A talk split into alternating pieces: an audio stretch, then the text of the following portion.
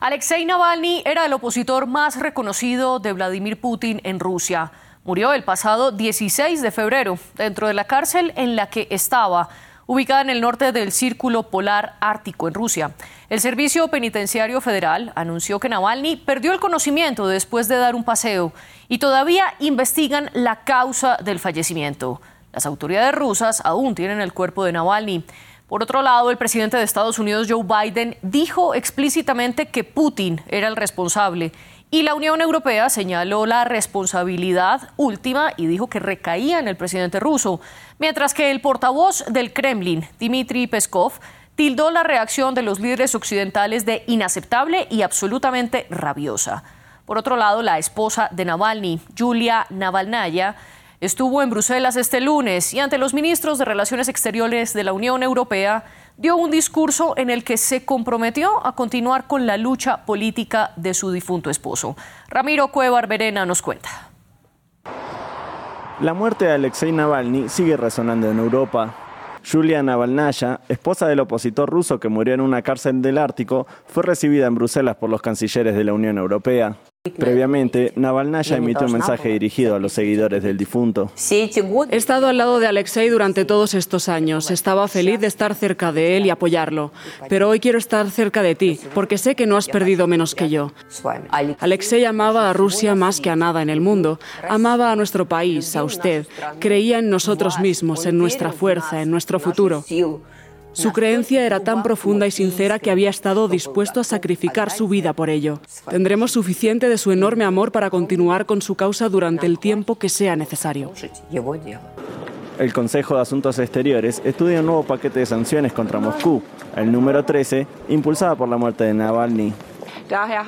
Como Unión Europea ya hemos introducido sanciones de derechos humanos en los últimos dos años en respuesta a las violaciones masivas de los derechos humanos en Rusia por parte del presidente ruso. Y a la luz de este sistema de sanciones, la muerte de Alexei Navalny no solo seguirá preocupándonos, sino que también iniciaremos nuevas medidas de sanciones en consecuencia.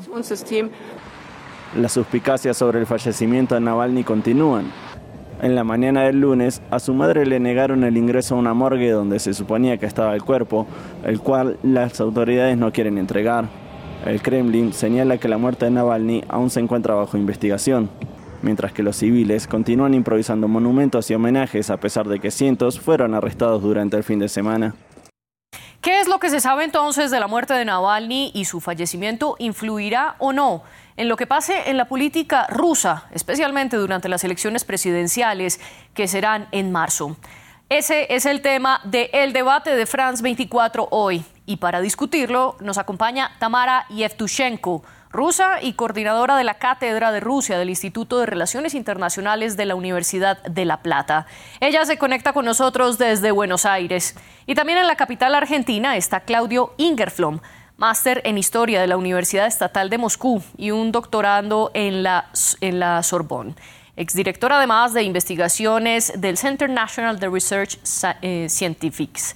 Gracias a los dos por acompañarlos y a nuestra audiencia les recomiendo que dejen todos sus comentarios, los leemos en las redes sociales con el hashtag el debate F24. También este y todos los debates los encuentran en nuestro canal de YouTube y los pueden escuchar a través de Apple Podcasts, Spotify, Deezer y TuneIn. Tamara Yevtushenko, gracias por acompañarnos en el debate de hoy. Cuéntenos, ¿qué es lo que se sabe hasta ahora de la muerte de Alexei Navalny? Muy buenas tardes. Eh, más que nada, habría que preguntarle a quién favorece la muerte de Navalny. Para el régimen es el peor momento para que se produzca un hecho como este. Faltan tres semanas antes de las elecciones. Eh, al régimen, la muerte de Navalny eh, primero significa fuertes críticas de cara a la elección presidencial. Significa también un fuerte ruido y al régimen le convenía que no ocurriera, según mi opinión, ninguna novedad o ruido de ese tipo. Eh, y el régimen lo habría, lo habría podido hacer antes si realmente lo quisiera. Navalny es conocido en el mundo, de modo que cualquier cosa que le sucediera tenía resonancia y tuvo un impacto. Em, esta noticia muy fuerte, pero tuvo más impacto en Occidente que en Rusia hay que también ver eh, qué papel jugó el, opositor y si realmente en Rusia lo tomaban como opositor, lo tomaban más como un crítico, eh, valoraban su trabajo eh, periodístico, pero como opositor no era ninguna amenaza electoral y más de 90% de rusos no lo veían como el opositor. más, yo diría que lo veían muchos como traidor de la patria y creo que eh, Navalny es un relato un poco creado por el Occidente y hay que separar el relato creado de la verdad. Bueno, usted hablaba que era más que todo un relato y que su muerte tuvo un mayor impacto en Occidente que en Rusia. Al respecto, usted mencionaba que no era tanto un opositor y que no se lo consideraba como un rival electoral. Recordemos que en 2013 Navalny se postuló a la alcaldía de Moscú y, y sacó tan solo 27% de los votos, pero además desde entonces no lo dejaron presentarse a ninguna otra elección. Además, por un caso de supuesta malversación de dinero que luego analizaremos. Claudio Ingerflom, quiero antes darle también a usted la bienvenida. ¿Cuál es su postura al respecto? ¿A quién favorece la muerte de Navalny? Siguiendo con la pregunta que nos planteaba Tamara. Es interesante que la colega se pregunte a quién favorece, porque esa es la pregunta que en general se hace cuando matan a alguien a quien favorece el asesinato de fulano o de sutano. También es interesante que nos diga que no, es uno, que no era un opositor y sin embargo lo condenaron a 19 años de cárcel. Entonces, la pregunta que yo me haría es otra. ¿Qué pasa con un ser humano joven en buena salud al cual lo envenenan, después lo condenan, después lo mandan a un campo ahora lo llaman colonias penitenciarias, nosotros estamos habituados a llamarlos a estos campos de concentración en el Ártico con todo lo que esto significa. Usted nos dice que ah, causó más impacto en Occidente o afuera de Rusia que en Rusia. Eso también, usted sabe, me hace acordar que los desaparecidos durante la dictadura argentina causaban más problemas en, o causaban más impacto, más conmoción afuera que adentro, porque adentro la censura y el control de los medios hacía que muy poca gente sabía que estaban desapareciendo miles de compatriotas. Usted nos plantea algo cuando no habla de muerte como si no fuese por una causa natural, sino más de un homicidio. Tamara, Muerte u homicidio de Alexei Navalny. Eh, ponemos, eh, solo podemos ahora poner interrogatorios, no sabemos cuál es la realidad. Eh, lo que quiero decir que la falta de apoyo a, Navalny también está relacionado que, que no era querido en la, en la, oposición por la falta de claridad de sus ideas políticas. Eh, menos de 5% lo veía como el opositor de Putin. Y eh, además había bastante crítica por el alto contenido xenófobo, eh, por el tema de los musulmanes, que es casi el 40% de la población de Rusia. No considero que fue realmente opositor y si realmente fue la muerte o homicidio, eso van a investigar, por supuesto, eh, la justicia va a dar esta respuesta. Usted habla que no era un opositor y que su papel dentro de la oposición rusa ni siquiera era avalado por parte de los mismos opositores. Pero Tamara, quiero hacerle una pregunta. En 2019, cuando 60 candidatos de la oposición en Rusia fueron excluidos de las legislativas de, Moscú, en ese momento Alexei Navalny hizo un llamado a los, a los electores para que votaran de manera útil en contra del Kremlin. Acto seguido, lo que pasó fue que Rusia Unida, el partido de Putin, perdió 19 de los 45 escaños que tenía en la capital. ¿Usted no le atribuye esa derrota o esa disminución legislativa a este impulso de Navalny? Sinceramente no, no, no, no veo que nunca en el país él tenía popularidad, pero sin ninguna duda que como el crítico fue considerado muy buen periodista como persona, acá no, no, hay, no cabe ninguna duda, pero no de ningún modo él podía ser eh, amenaza eh, electoral y competir con el régimen actual. Ni, siquiera en la, yo diría que la reacción es fuertísima en la sociedad occidental y impacto eh, fuertísimo dentro de la ciudad, dentro de la sociedad rusa es mucho menos. Eh, yo diría también la eh, población rusa es más apática a, a lo que sucedió solo unos segmentos de Rusia eh, que sí eh, muestran esta postura y lo ven como eh, el gran opositor. En Rusia, dentro de Rusia, no se consideraba en ningún momento un opositor de Vladimir Putin. Claudio, Tamara plantea entonces que la figura como el gran opositor de, Putin, incluso como lo hemos llamado en este programa, Tamara plantea que es una postura más inflada por Occidente que realmente lo que ocurre en Rusia. ¿Cuál es su respuesta? Eh, lo que nos está diciendo la colega es que el gobierno ruso está peleándose con molinos de viento como Don Quijote. Si era tan este, insignificante el personaje, ¿por qué tuvieron que envenenarlo? ¿Por qué lo tuvieron en la cárcel? ¿Por qué lo mandaron a los calabozos de castigo durante meses y meses? ¿Por qué no le dieron atención médica cuando se sabe que sufría de dientes y otras enfermedades? Entonces, eh, realmente me parece contradictorio. Por otra parte, la lógica, ¿cuál es? Si no es popular, ¿se justifica su muerte? El problema no es si era popular, si no era popular, porque estamos hablando de un país sin prensa libre, sin sociedad civil que se pueda expresar, sin división de poderes. ¿De qué justicia me están hablando? Por otra parte, decir periodista como si eso fuese un intento de desacreditarlo. Bueno, suponga, no era periodista, era abogado y dirigente político. Supongamos que era periodista. ¿Y qué? ¿Porque era periodista se lo puede matar? Ya, ya ha habido periodistas muertos, ¿no es cierto? Como Politkovskaya, asesinada por los esbirros de Kadyrov, el nene mimado del presidente ruso. Quiero hacerle una pregunta volviendo sobre el caso del presunto envenenamiento. Recordemos que el 20 de agosto del 2020 cuando el propio Navalny estaba en un vuelo dirigiéndose a Moscú, cayó inconsciente y tuvieron que aterrizar de emergencia y allí fue hospitalizado en cuidados intensivos. Posteriormente lograron sacarlo hasta Alemania y fue en Alemania donde determinaron que había sido envenenado con el agente químico nervioso Novichok que había sido prohibido o está prohibido. Sin embargo, en ese momento el Kremlin negó que lo había intentado matar y dijo que no había pruebas de ese envenenamiento. Luego de esto, el 17 de enero del 2021, Navalny regresó a Moscú a unas sabiendas de que allí lo iban a detener.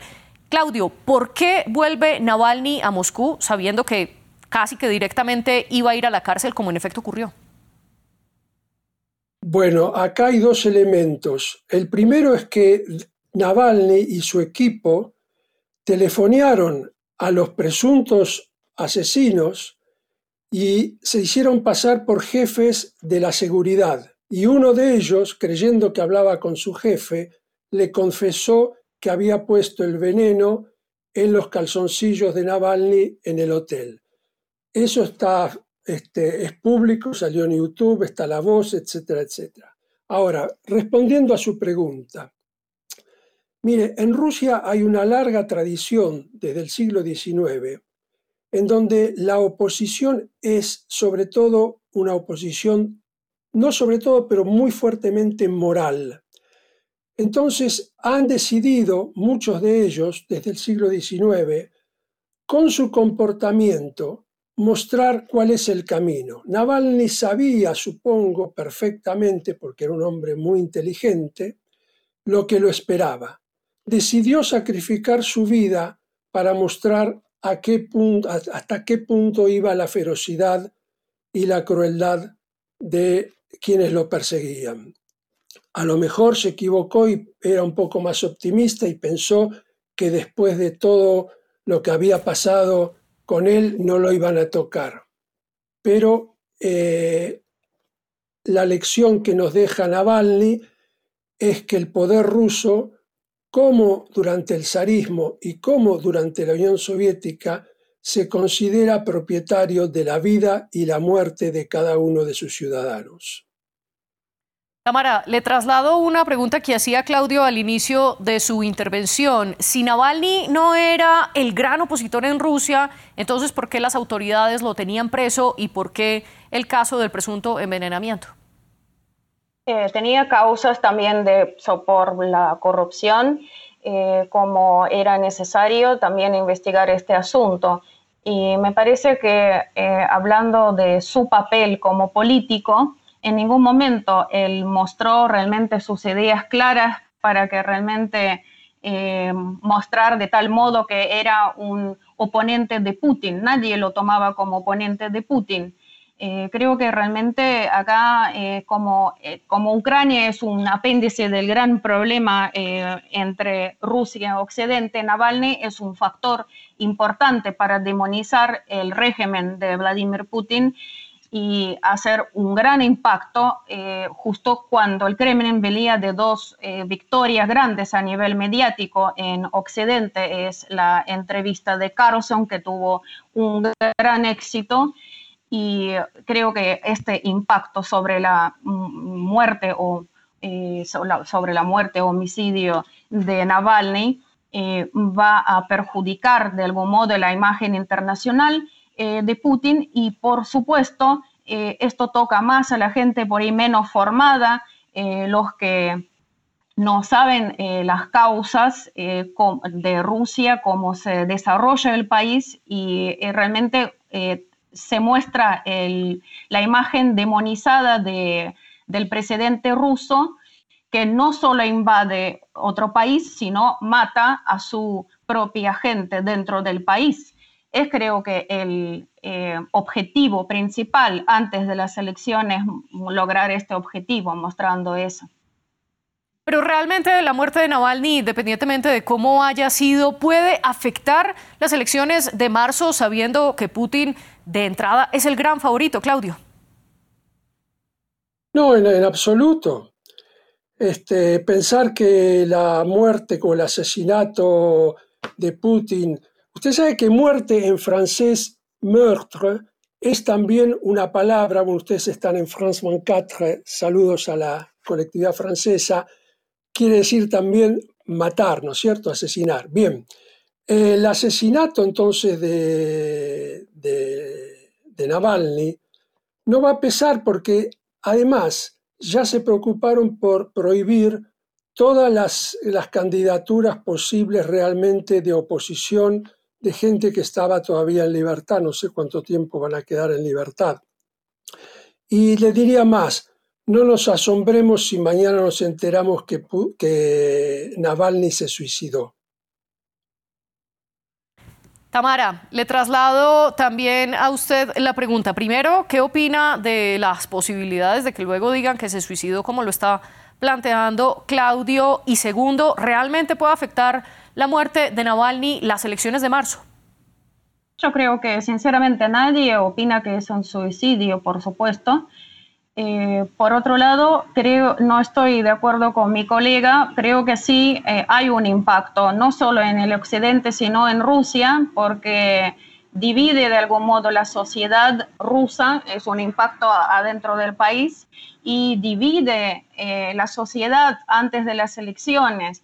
La gente está muy agotada por todo lo que está sucediendo en Ucrania, eh, se siente que eh, la gente ya como no puede superar, son muchos, muchos factores negativos, que realmente demonización de, de Rusia en todos los medios, bloqueos de Rusia en, eh, en todos lados. Creo que eh, sí, va a afectar antes de las elecciones, pero vuelvo a repetir, no considero que era una amenaza electoral de ningún modo. Eso le podría comprobar cualquier ruso o cualquier extranjero que vive en Rusia. ¿Y qué ha pasado con las marchas y las personas que han salido a manifestarse en las calles de Rusia cuando se conoció la muerte de Navalny y al sábado iban más de 400 detenidos. ¿Cómo explicar este fenómeno, Tamara? Siempre hay marchas y por supuesto que tiene que ser la libertad de, expresión.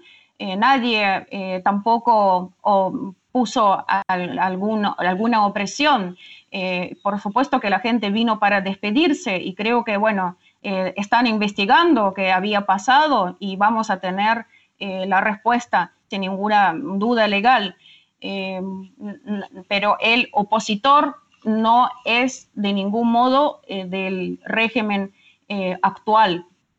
Para mí es muy exagerado y es realmente un mito de la figura de Navalny como opositor político que puede llegar al poder. Es una figura convenía, por supuesto, al Occidente en el caso si llegaba al poder, porque es lo contrario de lo que representa el régimen de hoy eh, que también está orientado ya hacia por ahí Asia y no Europa, que tenía también vistas muy eh, occidentales, luchaba por los derechos eh, de la humanidad, sí, por supuesto, pero de todos modos no era de ningún modo opositor real que podía representar un peligro para Vladimir Putin para ser reelecto en estas elecciones que vamos a tener en tres semanas. Claudio, vuelvo ahora con usted. ¿Qué opina de lo que ha ocurrido durante las manifestaciones y en esa misma línea que hablaba Tamara de que Occidente respaldaba a Navalny? ¿Qué puede pasar ahora con la figura de su esposa Julia Navalnaya? Mire, yo creo que primero habría que llamar al queso queso, al pan pan y le invita a la colega a no decir afecta a la sociedad todo lo que está pasando en Ucrania. Diga la guerra. Yo sé que está prohibido en Rusia, pero usted está en un país acá donde puede decirlo y no le va a pasar nada. Diga la invasión rusa a Ucrania y la guerra con Ucrania. Le aseguro que no le va a pasar nada en este país, eh, a diferencia de Rusia, donde usted puede ser condenada a 14 años de cárcel si dice eso.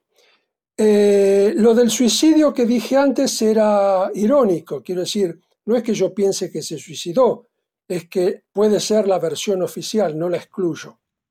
Bien, es una catástrofe la muerte de Navalny, porque era un personaje con mucho carisma, porque había logrado aglutinar a una parte de la oposición, un hombre muy valiente. Eh, es cierto lo que dice la colega, que en su momento, hace muchos años, tuvo propósitos eh, lindando con el racismo, en todo caso inaceptables, tuvo la valentía después de decir me equivoqué, pido disculpas. En Rusia no hay escuela política.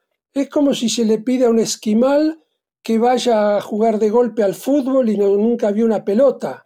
Entonces esta es una generación, la de Navalny, que aprendió en la calle los rudimentos de la política y se equivoca como todos nosotros nos equivocamos en algún momento en la vida.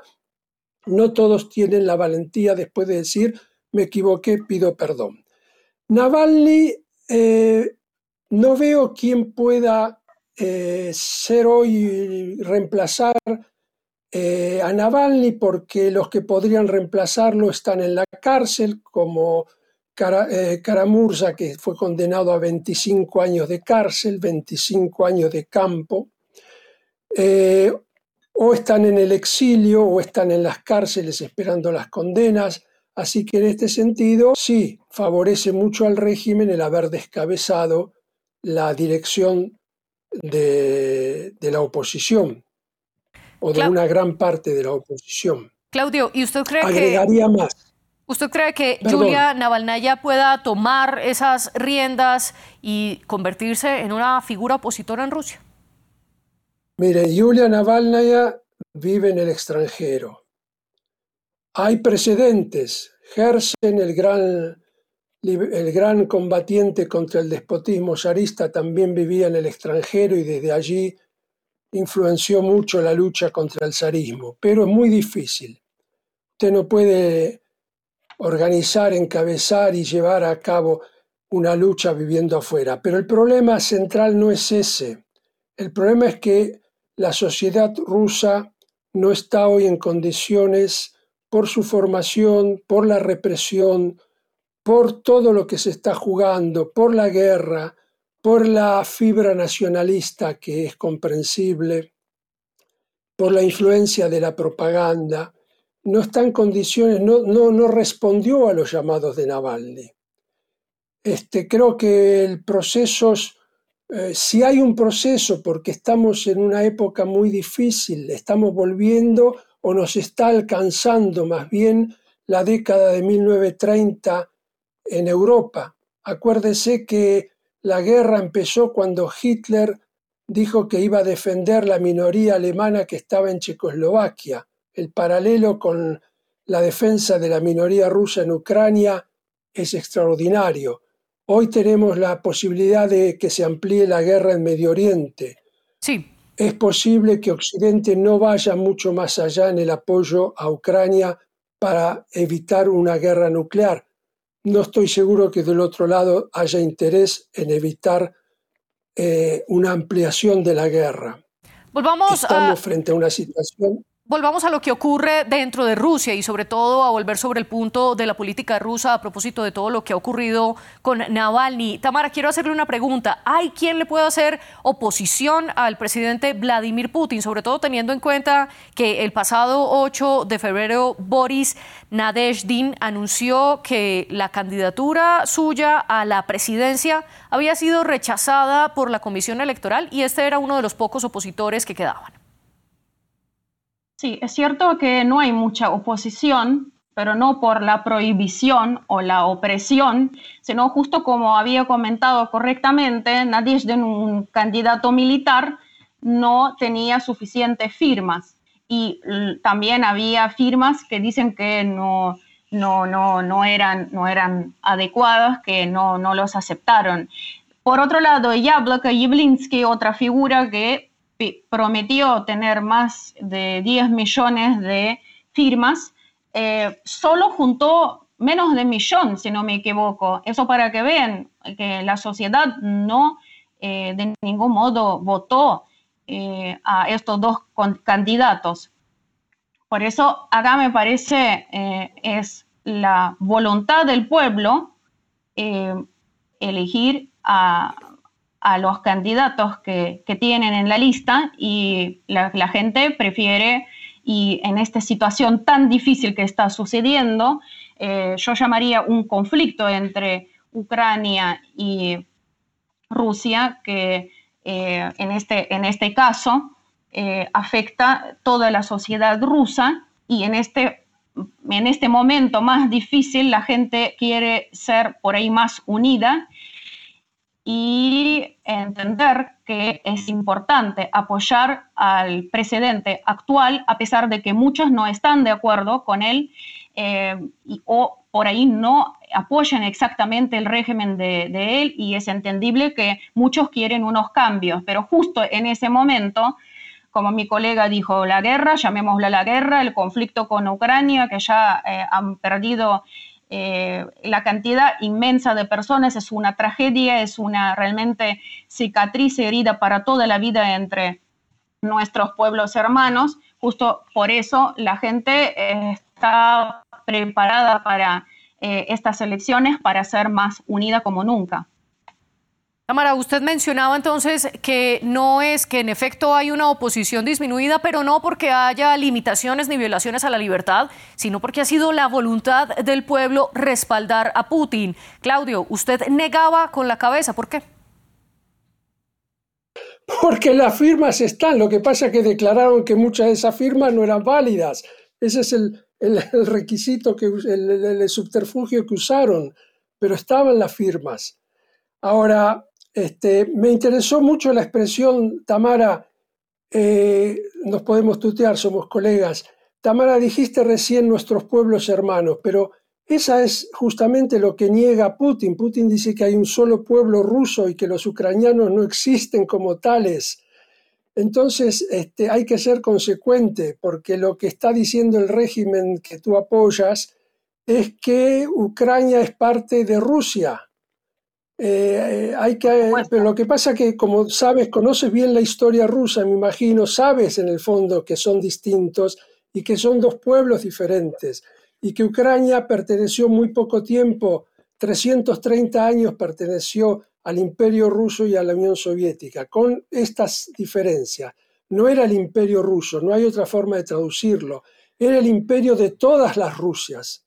Entonces, en realidad, Ucrania perteneció a Rusia solamente cuando las tropas bolcheviques invadieron Ucrania en el 18, luego de ganar la guerra civil y terminaron con, el, eh, con la Ucrania independiente.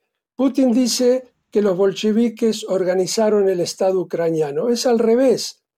En febrero del 18, Ucrania se declara independiente y dura hasta que la victoria de los rojos en de los bolcheviques, perdón, en la guerra civil termina con la independencia ucraniana. Saludo tu expresión pueblos hermanos, creo que eso es el objetivo hacia el que hay que ir.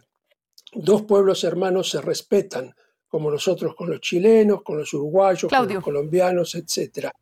Lo interrumpo, lo interrumpo para volver de nuevo sobre el tema que nos convoca en el debate de hoy. Sé que la guerra en Ucrania o el conflicto en Ucrania, como lo llama Tamara, es fundamental para entender también las elecciones presidenciales en Rusia, pero quiero que nos concentremos en nuestro punto y quiero preguntarle, Tamara, por una versión que salió en el medio de comunicación Novaya Gazeta en el que entrevista a un preso del cual no da la identidad y este preso asegura, primero, que en la noche anterior de la muerte de Alexei Navalny, es decir, el 15 de febrero, hubo un revolcón diferente y que los guardias hicieron entrar a los presos más temprano de lo normal a su prisión, que hicieron una redada especial y que al día siguiente, el 16, anunciaron dentro del centro penitenciario la muerte de Navalny a las 8 de la mañana hora de Moscú. Esto es seis horas antes de que se hiciera el anuncio oficial por parte de las autoridades penitenciarias. ¿Usted qué opina de estas versiones que han dado a conocer algunos medios rusos? Todavía no leí eh, esta noticia en los medios rusos, me cuesta opinar eh, sobre eso, pero creo que eh, necesitamos un poco más tiempo. de todos modos, vuelvo a repetir, la figura de Navalny es un clave momento para destabilizar la situación en Rusia, es lo que está logrando con éxito el Occidente. lo veo así, mm, porque tuvo una gran repercusión mundialmente. ¿Y cree que esa repercusión mundial podría contrarrestarse con la entrega del cuerpo de Navalny? Tamara. Eh, es una pregunta eh, difícil. Eh, nos duele mucho que está pasando en el país y estamos esperando la consolidación, por supuesto, de los pueblos hermanos, como dijo mi colega, no se puede separar eh, los pueblos eslavos. Es un pueblo, son pueblos que tienen que estar juntos. Y creo que es de modo artificial que nos están separando, eh, que lleva a esta crisis. Sí, comparto lo que dijo mi colega, que realmente es una catástrofe que estamos viviendo pero es la lucha de sobrevivencia de la civilización rusa Claudio, y su comentario sobre el hecho de que el cadáver de Alexei Navalny todavía está en manos de las autoridades rusas, quienes están haciendo las indagaciones para esclarecer la causa de la muerte.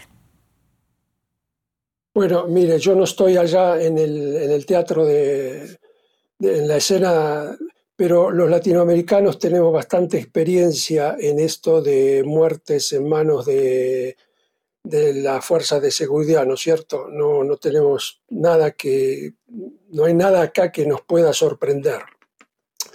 Eh, eso es todo lo que se puede decir ahora, veremos qué pasará. En todo caso, estamos este, pensando, cuando Tamara tú dices que destabilizar a Rusia haces de Rusia un pequeño país muy frágil, muy flojito, muy pequeño. No, querida, Rusia es un país fuerte, es una potencia. Rusia tiene una historia milenaria. No se la destabiliza con una muerte. el gobierno ruso desde siempre ha matado miles y millones, millones de gente y no se destabilizó. Rusia no es un país que se puede destabilizar. Eso es una, una argucia.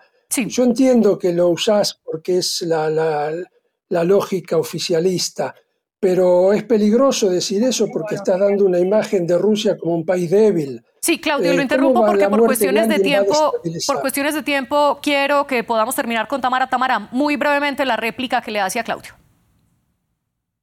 Sí, em, considero que es un país, por supuesto, que fuerte, pero comparando con el Imperio Ruso, justo quería decir que el Imperio Ruso eh, más fuerte era con zares. Usted habló bastante de manera despectiva sobre los zares. Fue un periodo con Nicolás II cuando el país tuvo un crecimiento importante. Creo que analizando lo que está sucediendo en este momento, tenemos que tomar en cuenta la historia de Rusia, su religión, su fe ortodoxa no podemos eh, también eh, analizar sin estos aspectos ¿no? lo que está sucediendo y eso explica en su gran parte por qué la población vota a Putin y eh, trata de unificarse en este momento tan importante para el pueblo. Tenemos entonces sobre la mesa diferentes argumentos y diferentes puntos de vista para entender esta postura. Tamara Yevtushenko y Claudio Ingerflom, les agradezco profundamente por estar aquí en el debate y explicarnos sus argumentos. También le agradezco a nuestras productoras Laura Garzón y Tania Herrera. Ustedes sigan conectados con France 24.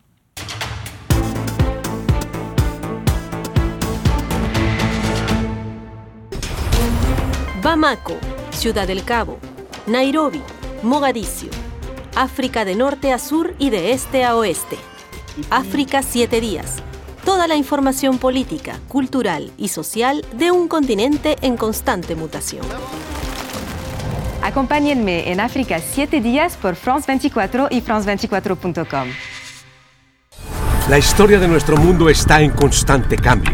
El flujo de información es cada vez mayor Estamos ahí con todos los temas. Nos comprometemos con la verificación desde el terreno, en todas las circunstancias, para anticipar el futuro y entender el presente.